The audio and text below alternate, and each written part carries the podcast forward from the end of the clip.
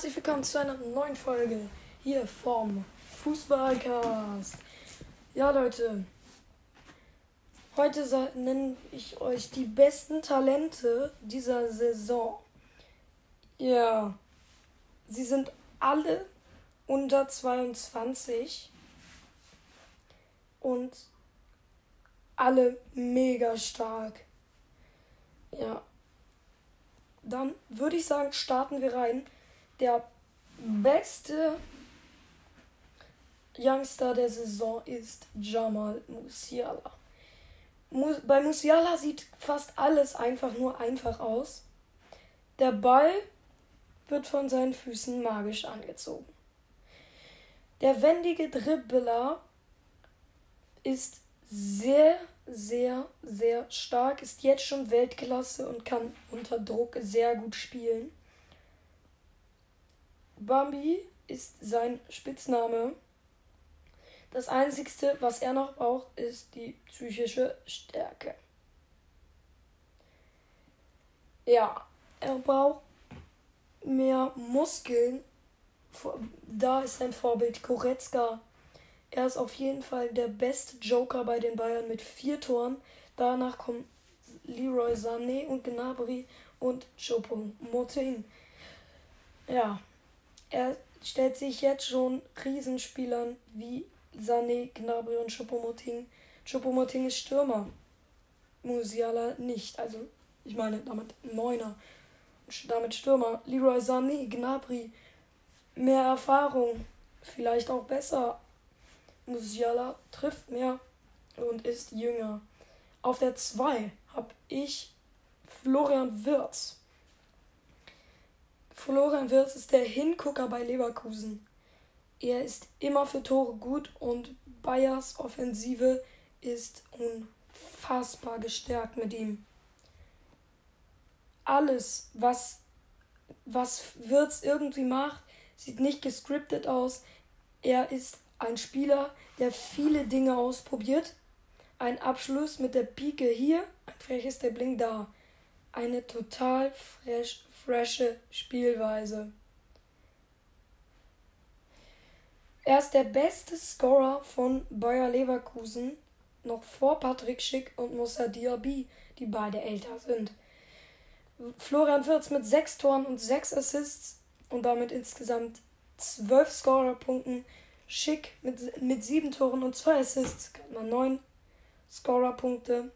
Florian Wirtz drei Scorerpunkte. Vorsprung auf Schick. Auf der 3 steht Musa Diaby mit vier Toren und einem Assist. Insgesamt fünf Scorerpunkte. Dann Dominik Sloboslai habe ich auf der 3. Er, ja, Sloboslai zieht gerne aus der zweiten Reihe ab hat er in dieser Saison auch schon bei einem richtig geilen Freischuss gezeigt. Er vernascht gerne seine, seine Gegner. Seine sehr präzise Schusstechnik macht es einem Torwart wirklich unfassbar schwer. Der ungarische Spieler ist eine sehr große Waffe bei Ecken und Freistößen. Er, er ist mit drei Scorern nach Standards schon zum Top Schützen aufgestiegen. Auf der 4 Jude Bellingham. Bellingham ist der Lenker in Dortmund. Im BVB-Mittelfeld gibt der Strittenzieher einfach alles. Er gewinnt 59,1% seiner Zweikämpfe, behält damit die Übersicht mit Ball. So kann ein Youngster sehr gut vorangehen. Es, er hat eine Führungsrolle beim BVB. Rose ist sehr, sehr, sehr interessiert an ihm. Er ist ein starker Spieler. Bei Rose Stammspieler. Liederqualität hat er auf jeden Fall als jüngster im BVB Stammkader. Dann die 5. Wolfsburg Lukas L. Matcher. Ja, Matcher ist für mich die ein super Spieler. Bei Wolfsburg zeigt er schon echt, dass er richtig gut ist. Ja, unfassbar. Sein Bruder ist auch schon komplett eingeschlagen.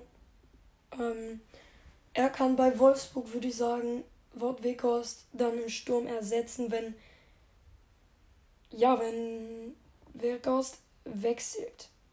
Dann Jonathan Burkhardt von Mainz 05.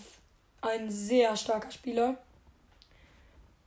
Burkhardt hat in 53 Spielen schon siebenmal getroffen, aber allerdings geht da einiges mehr, deswegen ist er nicht in den Top 5. Dann Jens-Peter Hauke, äh, Hauge, ähm, ein sehr berühmter Name unter den Profis, spielte schon mit Ibrahimovic bei AC Mailand und hat viel gelernt. Allerdings scoret er nicht so oft. Deswegen ist er ebenfalls nicht in den Top 5 und nur auf Platz 7. Dann auf der 8 Marton Dardai. Marton Dardai, der Sohn des, des Trainers von Hertha BSC, Paul Dardai, ein starker Spieler.